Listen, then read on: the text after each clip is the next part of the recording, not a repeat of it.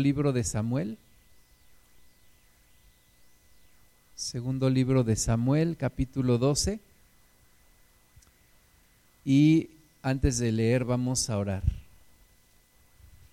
Amado Padre, damos gloria a tu nombre.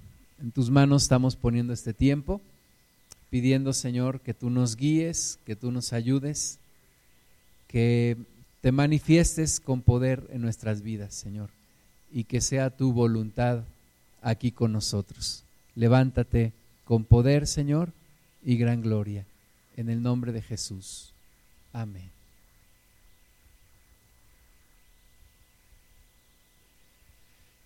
Segundo libro de Samuel capítulo 12, versículo 12, dice, porque tú lo hiciste en secreto, mas yo haré esto delante de todo Israel y a pleno sol.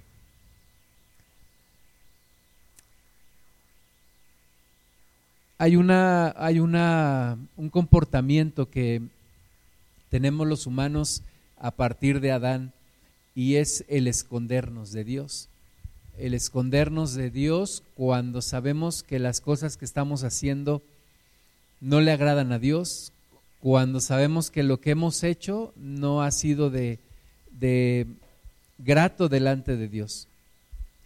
Pero también cuando, cuando estamos tal vez tratando de huir de Dios, cuando nuestro corazón está dividido, cuando nuestra mente está en otro lugar y cuando no hemos entregado completamente nuestra vida a Cristo.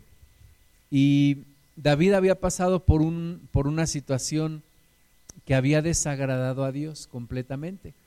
Y todo esto lo había hecho en lo secreto, lo había hecho en lo oculto. A veces pensamos que Dios no se da cuenta de lo que hacemos o que no se da cuenta de lo que pensamos o que no se da cuenta de nuestras intenciones.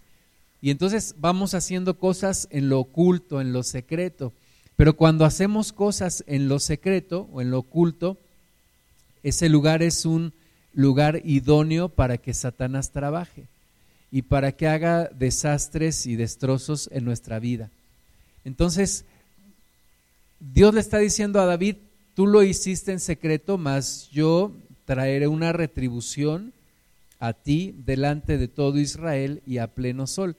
Ahora vamos a, vamos a leer un poquito antes en, en el capítulo 11 de aquí del segundo libro de Samuel.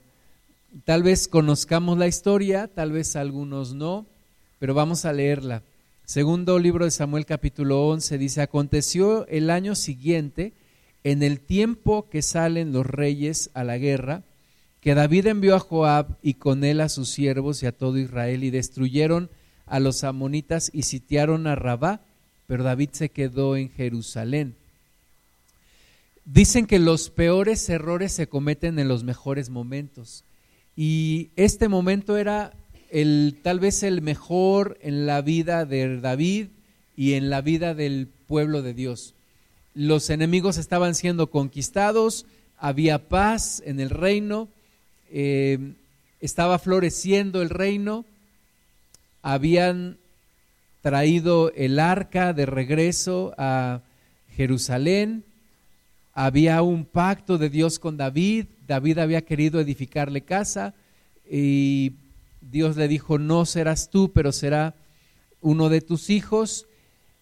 Y entonces parecía que todo iba muy bien hasta que nos encontramos con este capítulo 11 que, que a veces hay como historias en nuestra vida que quisiéramos que no estuvieran.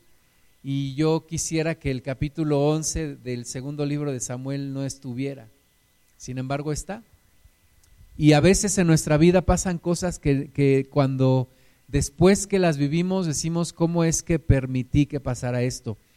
Y el versículo 1 dice que era el tiempo en el que los reyes salen a la guerra. David era un rey, sin embargo David no salió a la guerra. Y esto nos enseña de que tenemos que estar siempre en el lugar en donde tenemos que estar. Si estás en un lugar incorrecto, estás en riesgo. Si no estás donde Dios quiere que estés, estás en peligro. Y David no estaba en el lugar en donde tenía que estar. se había quedado en Jerusalén, mientras que había mandado a su capitán y a sus ejércitos a la guerra. Versículo 2, y sucedió un día al caer la tarde que se levantó David de su lecho y se paseaba sobre el terrado de la casa real y vio desde el terrado a una mujer que se estaba bañando, la cual era muy hermosa. De nuevo, David no tenía que estar en ese lugar, pero estuvo. Y estaba paseándose en el terrado de su casa cuando llama la atención una mujer que se está bañando y dice que era muy hermosa. Era muy hermosa. Ahora, David también era, dice la Biblia, de hermoso semblante. Y entonces, versículo 3, envió David a preguntar por aquella mujer y le dijeron, aquella es Betsabé, hija de Eliam, mujer de Urías Eteo. Y envió David mensajeros y la tomó y vino a él, y él durmió con ella. Luego ella se purificó de su inmundicia y se volvió a su casa. Y concibió la mujer y envió a hacerlo saber a David, diciendo, estoy encinta. Entonces David envió a decir a Joab, envíame a Urías Eteo. Y Joab envió a Urías a David. Cuando Urías vino a él, David le preguntó por la salud de Joab y por la salud del pueblo y por el estado de la guerra. Después dijo David a Urías, desciende a tu casa y lava tus pies. Y saliendo Urías de la casa del rey, le fue enviado presente de la mesa real. Mas Urías durmió a la puerta de la casa del rey con todos los siervos de su señor y no descendió a su casa. E hicieron saber esto a David diciendo, Urías no ha descendido a su casa. Y dijo David a Urías, ¿no has venido de camino? ¿Por qué pues no descendiste a tu casa? Y Urías respondió a David, el arca e Israel y Judá están bajo tiendas, y mi señor Joab y los siervos de mi señor en el campo. ¿Había yo de entrar en mi casa para comer y beber y a dormir con mi mujer? Por vida tuya y por vida de tu alma, que yo no haré tal cosa. Y David dijo a Urías, quédate aquí aún hoy y mañana te despacharé. Y se quedó Urías en Jerusalén aquel día y el siguiente. Y David lo convidó a comer y a beber con él hasta embriagarlo y él salió a la tarde a dormir en su cama con los siervos de su señor, mas no descendió a su casa. Venida la mañana, escribió David a Joab una carta, la cual envió por mano de Urías. Y escribió en la carta diciendo, poned a Urías al frente en lo más recio de la batalla, y retiraos de él para que sea herido y muera Así fue que cuando Joab sitió la ciudad, puso a Urias en el lugar donde sabía que estaban los hombres más valientes. Y saliendo luego los de la ciudad, pelearon contra Joab y cayeron algunos del ejército de los siervos de David y murió también Urías Eteo. Entonces envió Joab e hizo saber a David todos los asuntos de la guerra y mandó al mensajero diciendo, cuando acabes de contar al rey todos los asuntos de la guerra, si el rey comenzare a enojarse y te dijere, ¿por qué os acercasteis demasiado a la ciudad para combatir? ¿No sabíais lo que suelen arrojar sobre el muro?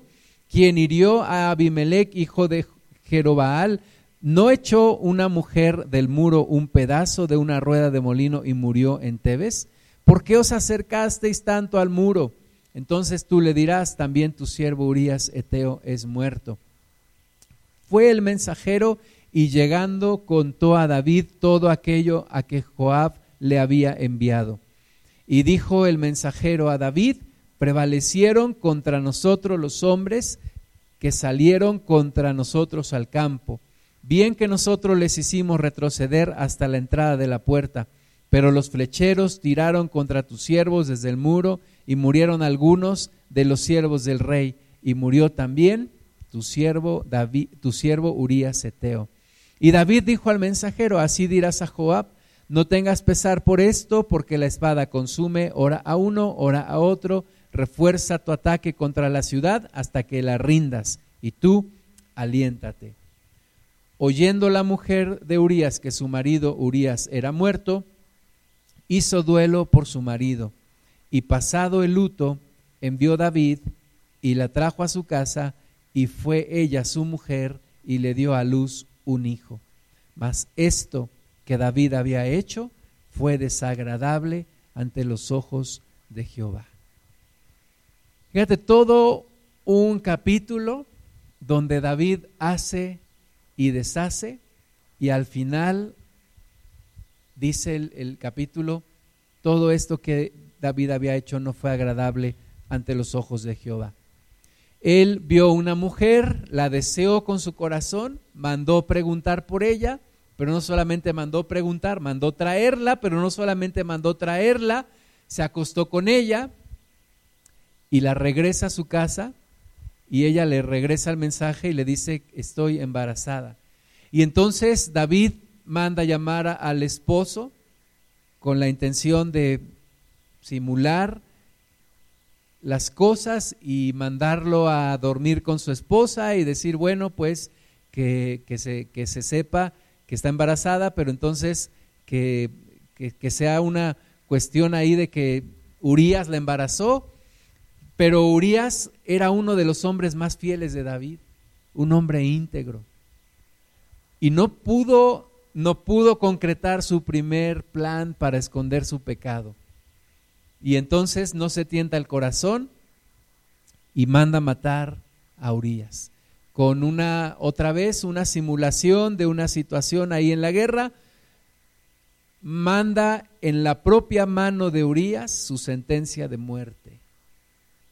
¿No se te hace esto una sinvergüenzada? Una cosa que tú dices, ¿cómo pudo haber hecho David esto? ¿Cómo pudo haber hecho esto, engañar a Urias mandando la sentencia de muerte en su propia mano, sabiendo que no la iba a abrir, que no la iba a leer?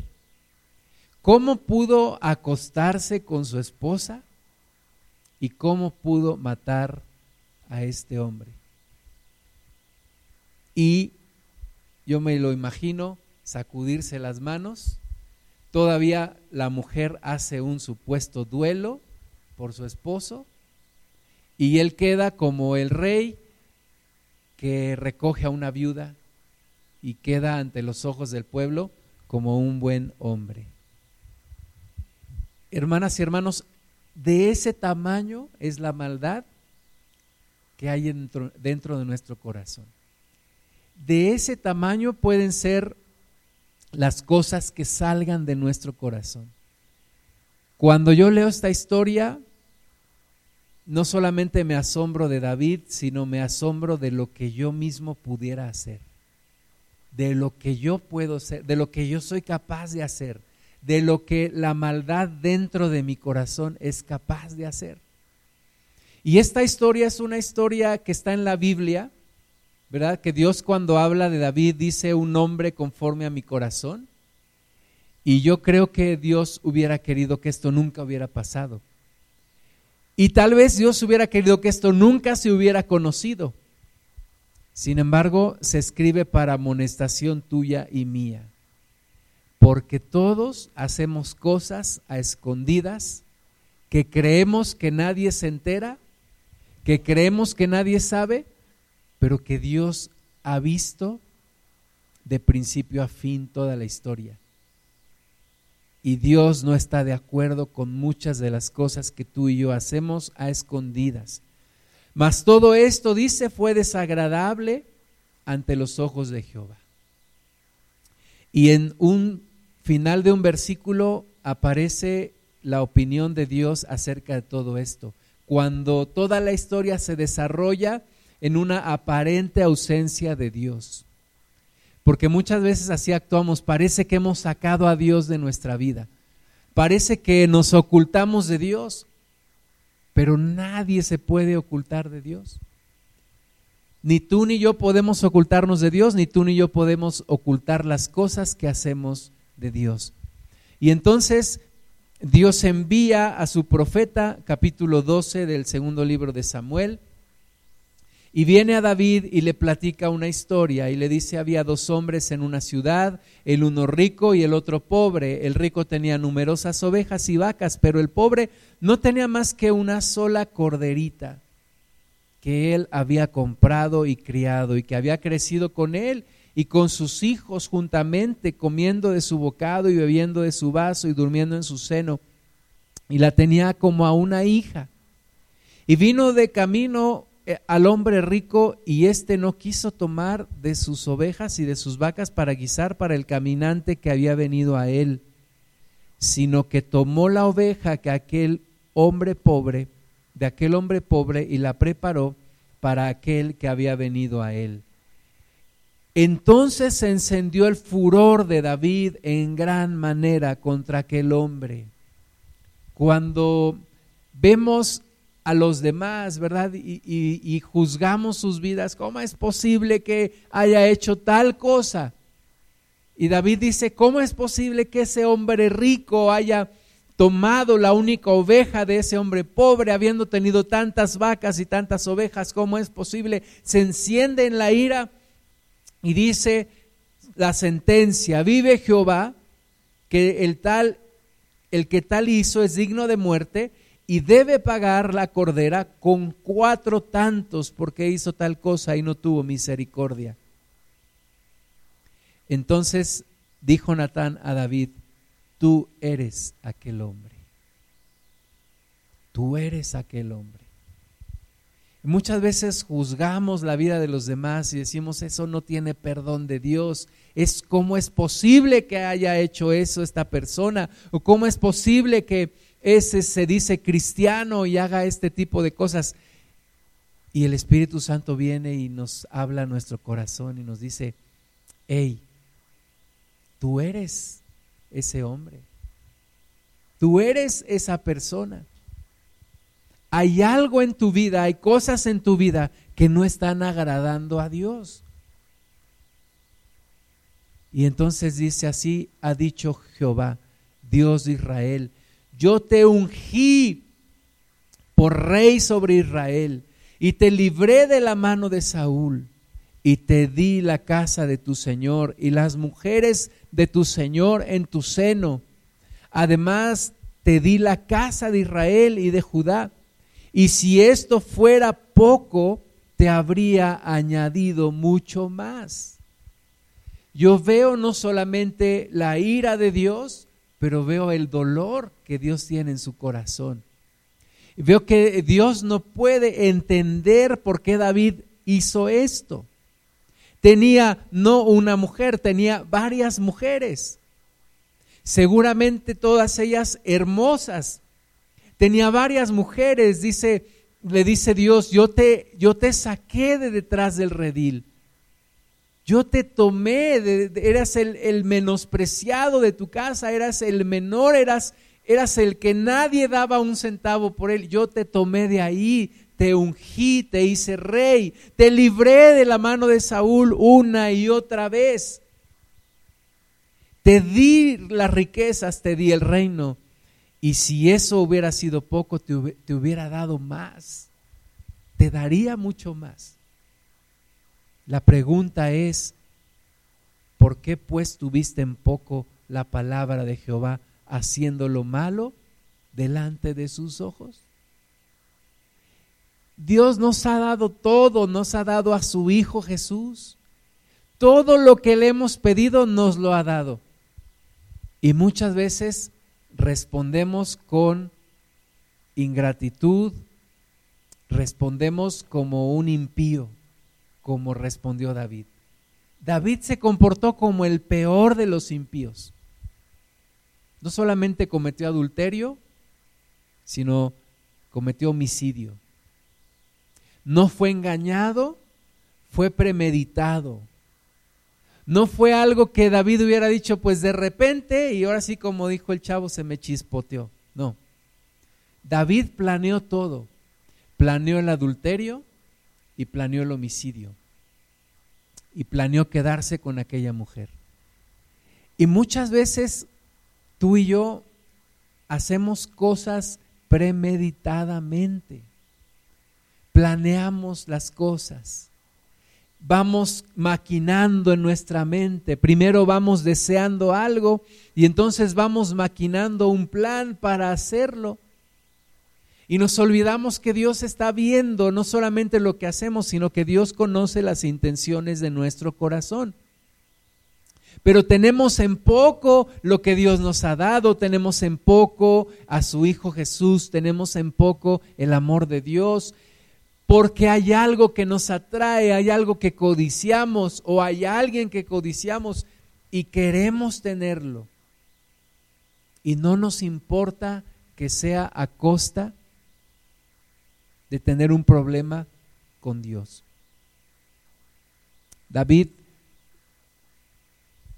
había dado su sentencia, ese hombre tiene que pagar con cuatro tantos. Y Dios le dijo, lo que tú has hecho causará que la espada no se aparte de tu familia. Y lo que, y lo que tú has hecho en lo secreto, yo lo haré delante de todo el pueblo porque tu, tu prójimo se acostará con tus mujeres a la luz de todos. Y así sucedió. Eh, David tuvo que pagar la muerte de su hijo con Betsabé, su primer hijo con Betsabé, después la muerte, la, la, violación de Abnón a su hija Tamar, después la muerte de Abnón por mano de Absalón, y finalmente la muerte de su hijo Absalón. Hermanas y hermanos, todo lo que hacemos tiene una consecuencia. Decimos, bueno, sí, Dios me va a perdonar si yo me arrepiento. Y sí, Dios te va a perdonar si tú te arrepientes, pero las consecuencias las tendrás que vivir. Y hay que refrenar nuestro pie del mal por temor de Dios, por amor a Dios por temor a las consecuencias que podrán venir. David finalmente pudo arrepentirse, pero fue de ahí en adelante vivir tiempos muy, muy difíciles. Y, y, de nuevo esto se escribe para que tú y yo traigamos nuestra vida a la luz y no andemos haciendo cosas en lo oculto no andemos escondiéndonos de Dios haciendo cosas que no debemos de hacer, desde robarnos algo, sustraer algo, ver pornografía, desear a algún hombre o alguna mujer, eh, tantas y tantas y tantas cosas, empezar a maquinar en nuestra mente cosas que son completamente opuestas a lo que Dios quiere. Tú sabes y yo sé las cosas que hemos hecho en oculto delante de Dios.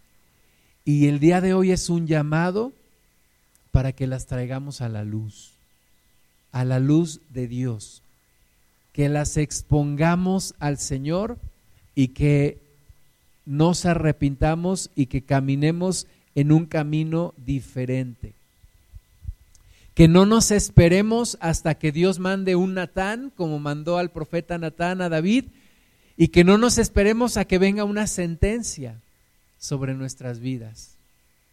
Tú sabes que en la ley, en la ley de los hombres, una persona que es descubierta en un delito recibe un mayor castigo que aquel que se entrega y dice yo soy culpable de esto. Y en Cristo tú y yo podemos venir delante del Señor y decirle, perdóname, traigo esto delante de ti, ya no quiero hacerlo más. Vamos a primera de Timoteo 5, 24. Pablo le dice a Timoteo una realidad tan grande en un versículo que de repente se nos pasa desapercibido. Le dice, Pablo, un experimentado apóstol, pastor, le dice a Timoteo, un pastor que él está aconsejando, mentoreando, acompañando, le dice algo, le dice, los pecados de algunos hombres se hacen patentes antes que ellos vengan a juicio, mas a otros se les descubren después. Fíjate qué, qué verdad. Los pecados de algunos hombres se hacen patentes antes que ellos vengan a juicio, mas a otros se les descubren después. ¿Después de qué? Después del juicio. Yo te pregunto, ¿qué es mejor? ¿Qué es mejor? ¿Que los pecados de un hombre se descubran antes de venir a juicio o que se descubran después de venir a juicio? ¿Y en qué posición queremos quedar tú y yo? Yo creo que es mejor venir delante de Dios y como dice también el apóstol Pablo, si nos examinamos a nosotros mismos, no seremos juzgados. Si venimos delante de Dios a exponer nuestra vida, nos arrepentimos antes, no seremos juzgados.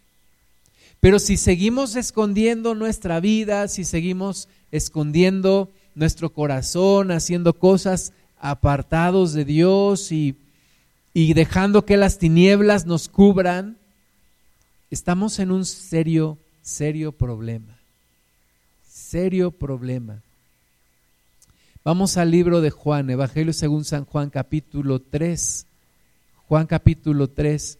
Todos no sabemos el versículo 16. Juan 3, 16, porque de tal manera amó Dios al mundo que ha enviado a su Hijo unigénito para que todo aquel que en él cree no se pierda, mas tenga vida eterna. Amén. Esa es una verdad, es, es la verdad del Evangelio, pero continúa ahí la palabra. El, el, el buen final de la historia es que todo aquel que en él cree no se pierda, mas tenga vida eterna. Pero, pero hay un riesgo también más adelante en el versículo 17, porque no envió Dios a su Hijo al mundo para condenar al mundo, sino para que el mundo sea salvo por él. O sea, Jesús no te está buscando en este momento para condenarte. Jesús no me está buscando en este momento para condenarme, me está buscando para salvarme. Pero algunos tienen tal temor o no quieren o no creen que se siguen escondiendo de Él. Versículo 18, el que en Él cree no es condenado, pero el que no cree ya ha sido condenado porque no ha creído en el nombre del unigénito Hijo de Dios. Y esta es la condenación, que la luz vino al mundo y los hombres amaron más las tinieblas que la luz porque sus obras eran malas. Entonces, tú y yo no podemos cometer este error de que la luz venga a nuestra vida, pero amar más las tinieblas que la luz, porque mis obras sean malas. No puedo yo decir, Cristo viene a mi vida, Cristo me ofrece un camino, pero yo me quedo con mis obras, yo me quedo con mis tinieblas, yo me quedo con mi camino, porque lo amo más que a Jesús. Hermanas y hermanos, ese sería un tremendo error, un terrible error. Versículo 20, porque todo aquel que hace lo malo aborrece la luz y no viene a la luz para que sus obras no sean reprendidas. Eso se llama vivir en tinieblas y vivir en lo oculto. Aquel que hace lo malo y no quiere venir a la luz para que sus obras no sean reprendidas. Pero, ¿cuál es la actitud inteligente? La actitud inteligente es reconocer mis obras malas, venir delante de, Dios y sacarlas a la luz y me voy a llevar una reprensión de parte de Dios, pero voy a clamar por su misericordia, voy a clamar por su perdón y voy a ser perdonado. Tengo que tener la inteligencia y la valentía de sacar mi vida delante de Dios, de exponerle mi vida al Señor. Versículo 21 más, el que practica la verdad viene a la luz para que sea manifiesto que sus obras son hechas en Dios. Entonces, hermanas y hermanos, el llamado es al que el día de hoy traigamos nuestra vida a la luz.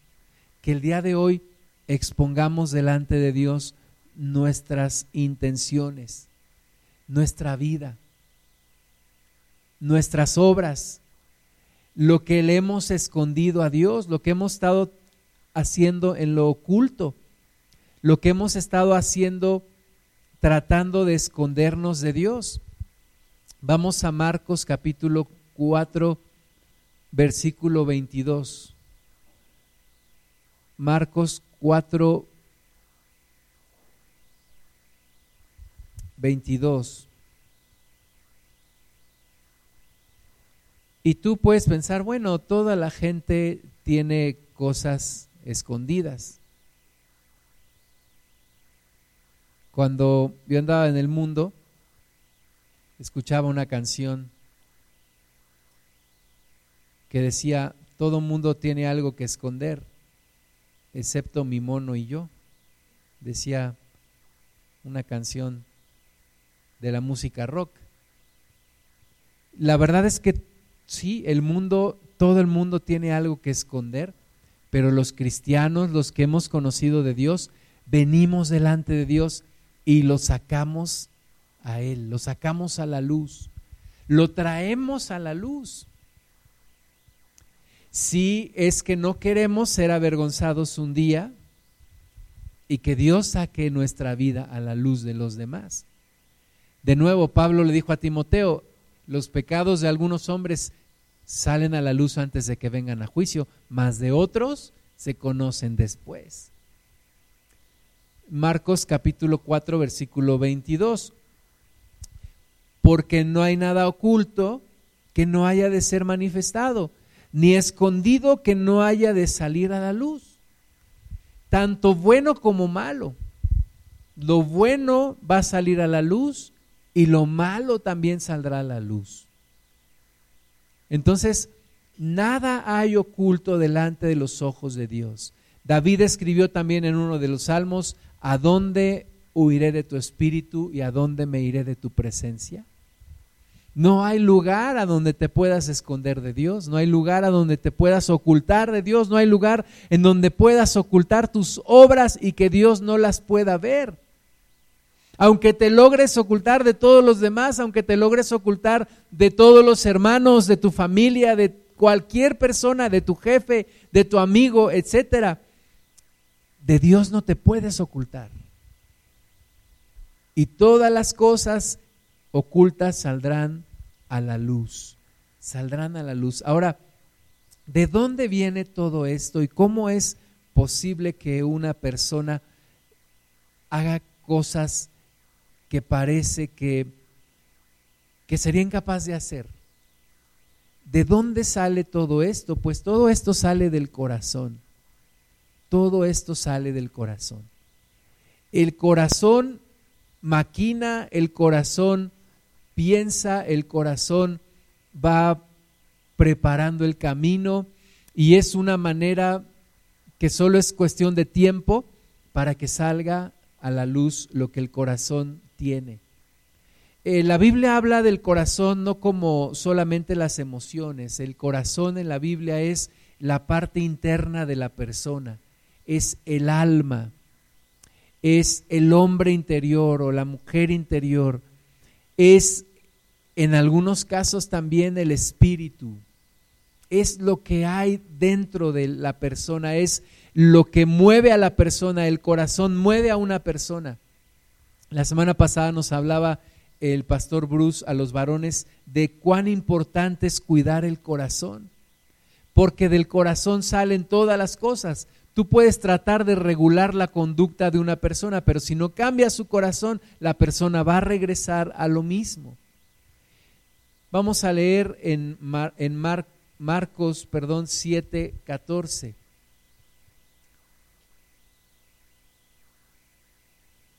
Marcos 7:14, los religiosos estaban espantados porque los discípulos del Señor no se lavaban las manos antes de comer y ese era como un ritual.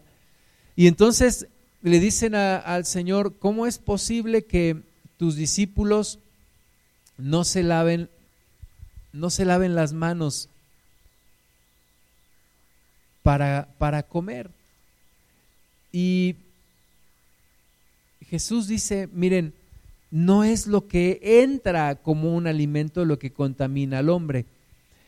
Marcos 7, 14 dice, llamando así a toda la multitud, les dijo, oídme todos y entended. Nada hay fuera del hombre que entre en él que le pueda contaminar, porque, pero lo que sale de él, eso es lo que contamina al hombre. Si alguno tiene oídos para oír, oiga. Y entonces todo el mundo se quedó así como que, ¿cómo, ¿Qué está diciendo? Y pero todos se fueron. Dice, cuando se alejó la multitud y entró en casa, le preguntaron sus discípulos sobre la parábola. Él les dijo, ¿también vosotros estáis así sin entendimiento? ¿No entendéis que todo lo de fuera que entra al hombre no le puede contaminar porque no entra en su, ¿qué hermanos? En su corazón. La clave está en eso, lo que entra en ti pero no llega a tu corazón, no lo puede contaminar, pero lo que entra y llega a tu corazón, eso sí te puede contaminar.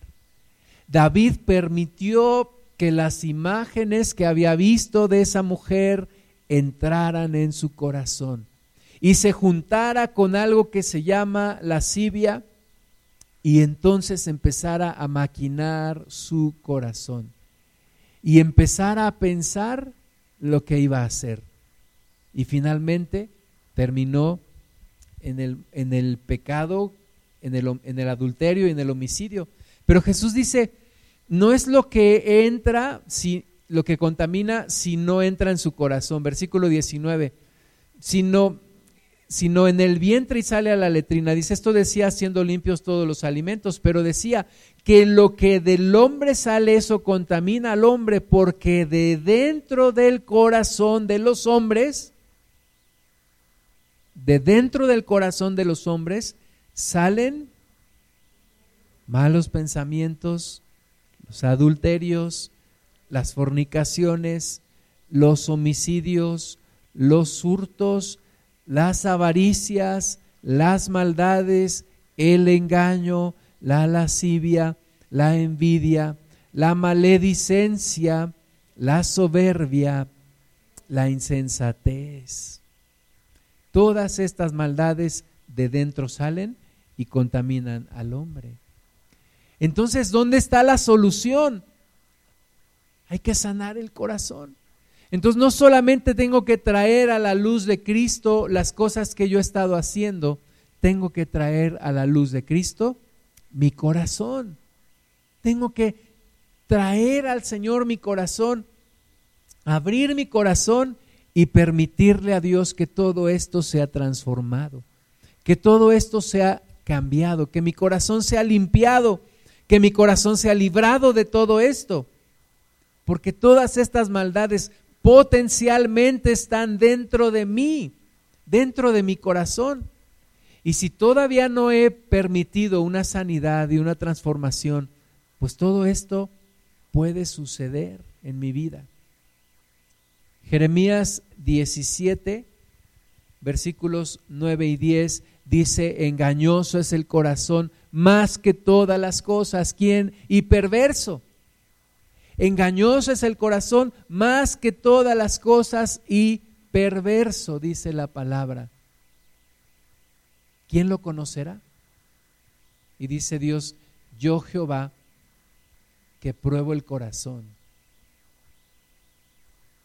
Versículo 10. Yo Jehová que escudriño la mente, que pruebo el corazón para dar a cada uno según sus caminos, según el fruto de sus obras.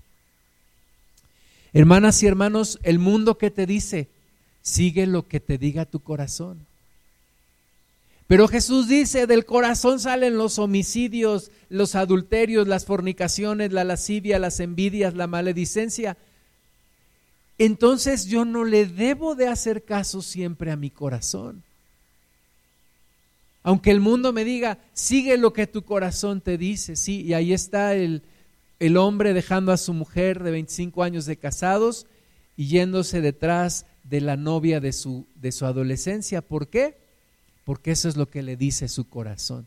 Pero Dios dice, engañoso es el corazón más que todas las cosas y perverso. David le hizo caso a su corazón, un corazón que no había sido transformado todavía en esa área. Y terminó en una tragedia, en una tragedia familiar, no solamente personal, familiar, y no solamente familiar, sino de todo el reino. Eso le afectó a todo el reino de Israel. Entonces Dios dice, no le hagas caso a tu corazón siempre. Engañoso es el corazón más que todas las cosas y perverso. Perverso. Necesito un cambio de corazón. Proverbios 23, 7 dice que cuál es el corazón del hombre tal es él. ¿Cuál es el pensamiento en el corazón del hombre tal es él? Entonces necesito un cambio de corazón, necesito una transformación de mi corazón. Necesito abrir mi corazón delante de Dios y que Él me examine, porque del corazón salen todas las maldades, todas estas maldades que mencionó el Señor Jesús salen del corazón. Yo necesito un cambio de corazón lo que, lo que se ve del iceberg son las obras, pero lo que no se ve de todo ese bloque de hielo que está debajo del mar es el corazón. Es el corazón y necesita ser cambiado el corazón. Por eso David escribe en el Salmo 139, vamos a leerlo, Salmo 139, versículos 23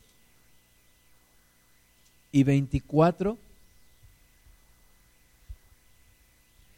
Examíname, oh Dios, y conoce mi corazón. Examíname, oh Dios, y conoce mi corazón. Es una actitud contraria a lo que hizo Adán en el huerto de Edén después de haber pecado. David, eh, perdón, Adán se escondió, pero en este salmo el Espíritu Santo nos, nos dice que le digamos a Dios, examíname, oh Dios, y conoce mi corazón. En otras palabras, no te ocultes de Dios, no te apartes de Dios, no te escondas de Dios. No podrás hacerlo nunca, pero ni siquiera lo intentes.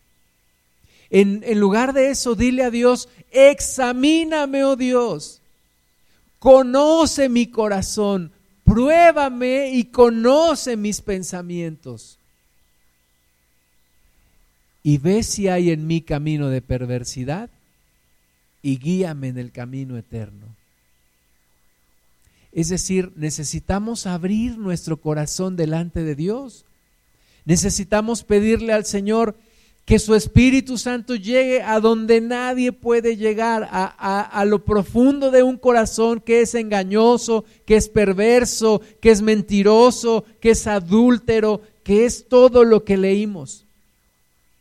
Pero que entonces el Señor haga una obra, nos guíe en el camino eterno.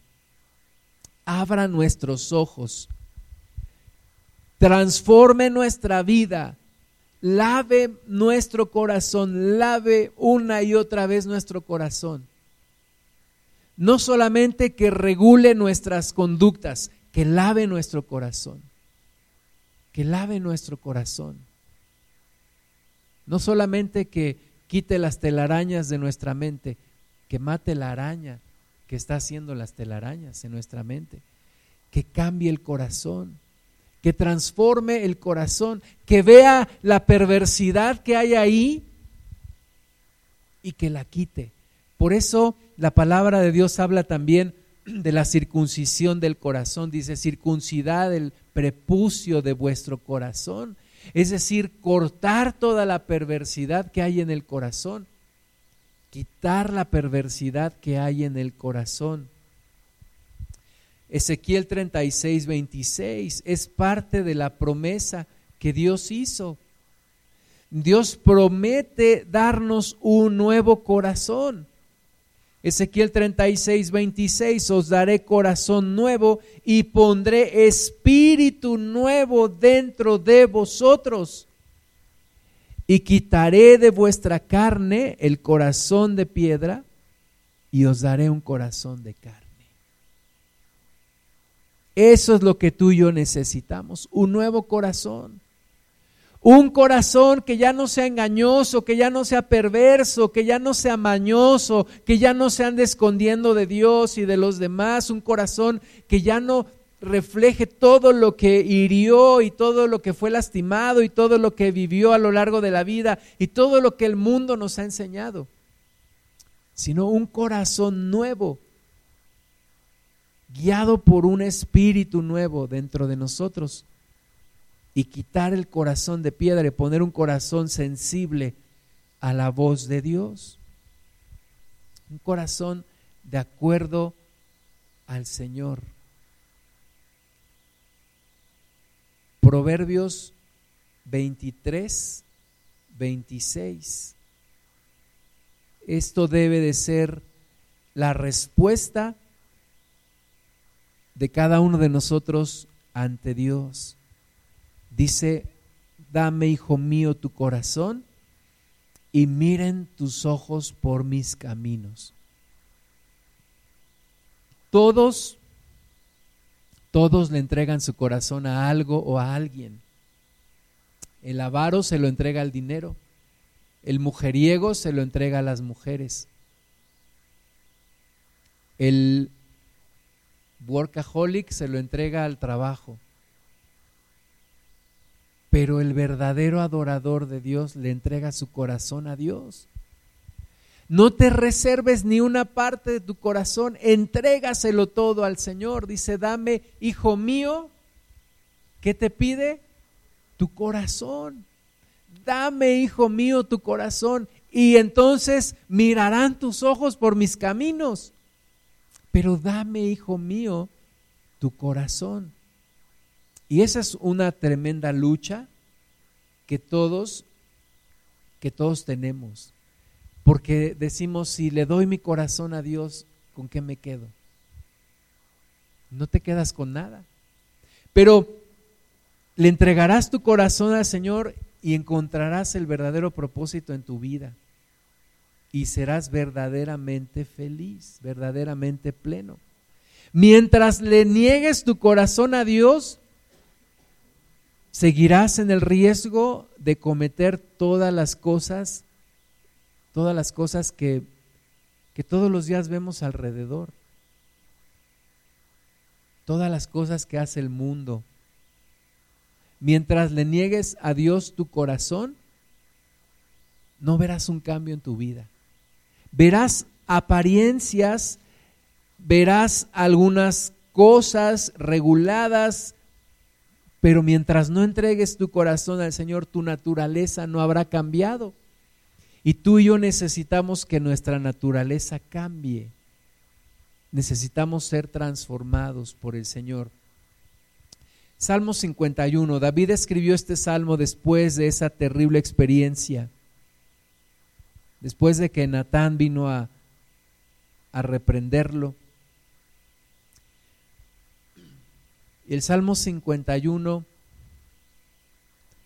dice, ten piedad de mí, oh Dios, conforme a tu misericordia, conforme a la multitud de tus piedades, borra mis rebeliones. Lávame más y más de mi maldad y límpiame de mi pecado porque yo reconozco mis rebeliones y mi pecado siempre está delante de mí. Contra ti, contra ti solo he pecado y he hecho lo malo delante de tus ojos, para que seas reconocido justo en tu palabra y tenido por puro en tu juicio. He aquí, en maldad he sido formado y en pecado me concibió mi madre. He aquí tú amas la verdad en lo íntimo y en lo secreto me has hecho comprender sabiduría. Purifícame con hisopo y seré limpio. Lávame y seré más blanco que la nieve. Hazme oír gozo y alegría, y se recrearán los huesos que has abatido. Esconde tu rostro de mis pecados y borra todas mis maldades. Crea en mí, oh Dios, un corazón limpio y renueva un espíritu recto dentro de mí. No me eches de delante de ti y no quites de mí tu Santo Espíritu. Vuélveme el gozo de tu salvación y espíritu noble me sustente. Amén. Vamos a ponernos de pie. Cuando resistes a Dios, todas las cosas te salen mal. Y cuando te ocultas de Dios, hay algo, hay algo en ti que sabe que las cosas no pueden estar bien.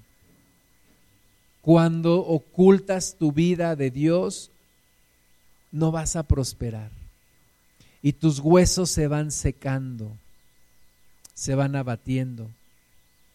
Y, tu, y tus fuerzas se van agotando y te vas desgastando. Tú sabes que no puedes continuar de esa manera. Te va a pedir que cierres tus ojos un momento y que tengas un tiempo de comunión con Dios, que traigas a la luz las cosas que has estado escondiendo, que traigas a la luz, que reconozcas en esta hora en qué áreas de tu vida no estás glorificando a Dios, en qué áreas de tu vida no estás dejando que la luz de Dios venga a ti. ¿En qué áreas de tu vida estás escondiéndote del Señor? Padre Santísimo, clamamos a ti en esta hora, queremos tener un tiempo de comunión personal contigo, Señor. Queremos pedir, Padre, que cada uno de nosotros tenga un tiempo de comunión contigo, un tiempo de confrontación, Señor, donde tu Espíritu Santo toque nuestro corazón y, traiga a la mente y traiga a la memoria las cosas que hemos estado haciendo mal delante de ti, en donde hemos pensado que tú no estás viendo, las cosas que hemos hecho creyendo que, que tú las ignoras o incluso pensando que tú estás de acuerdo con ellas. Señor, Queremos venir delante de tu presencia y traer nuestra vida, exponer nuestra vida delante de ti, Señor, y pedirte perdón. Perdónanos y sácanos, Señor, de las tinieblas, por favor. Sácanos de la tiniebla, sácanos de esas áreas de nuestra vida, en esas áreas de nuestra vida donde estamos escondiéndonos de ti. Te pedimos que nos saques de allí, Señor. Que nos expongas a tu luz y que sanes lo que está cojo y que se ha salido del camino. Ya no queremos ocultarnos más de ti, Padre Santo. Ya no queremos escondernos de ti. Queremos sacarlo a la luz en esta hora. Porque tu palabra dice que si confesamos nuestros pecados, Tú eres fiel y justo para perdonar nuestros pecados y limpiarnos de toda maldad.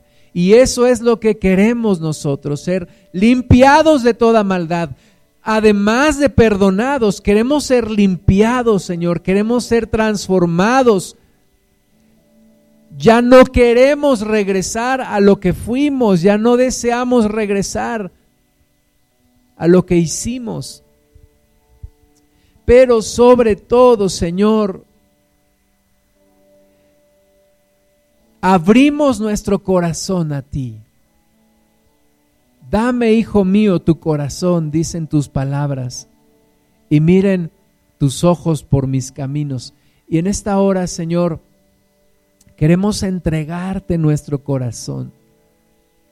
Queremos quitarle nuestro corazón a aquel o a lo que se lo entregamos antes y entregártelo a ti, Señor. Entregártelo a ti. Entregártelo a ti para que tú lo sanes. Quiero entregarte mi corazón a ti para que tú lo limpies, para que me hagas libre, Señor. Libre para hacer tu voluntad, libre para vivir como tú quieres, libre para adorarte solamente a ti, Señor. Dile al Padre, toma mi corazón, yo en esta hora te lo entrego te entrego mi corazón. Es lo más preciado que yo tengo en mí y te lo entrego a ti, Padre. Te entrego mi corazón. Ya no entregárselo a un hombre, a una mujer, a un vicio, a un deseo, a una codicia. Quiero entregártelo a ti, Señor. Dile a Dios traigo mi corazón delante de ti. Te traigo mi corazón a ti, Señor. Te traigo mi corazón. Límpialo, lávalo. Pero también examínalo, Señor. Pruébalo. Y líbrame de cosas perversas. Líbrame de la iniquidad. Líbrame, Señor. Líbrame, Padre de toda la maldad que pueda haber en mi corazón y lléname con tu Santo Espíritu. Lléname con tu Santo Espíritu, Señor. Te traigo mi corazón, dile al Padre, te traigo mi corazón, Espíritu Santo, toma nuestro corazón, toma mi corazón, Espíritu de Dios, mora en mí, Señor. Acaba con esta división que tengo en mi vida con este doble mundo. Unifícame en ti, Señor. Toma mi corazón. Toma mi corazón, Señor. Cierra tus ojos, levanta tus manos.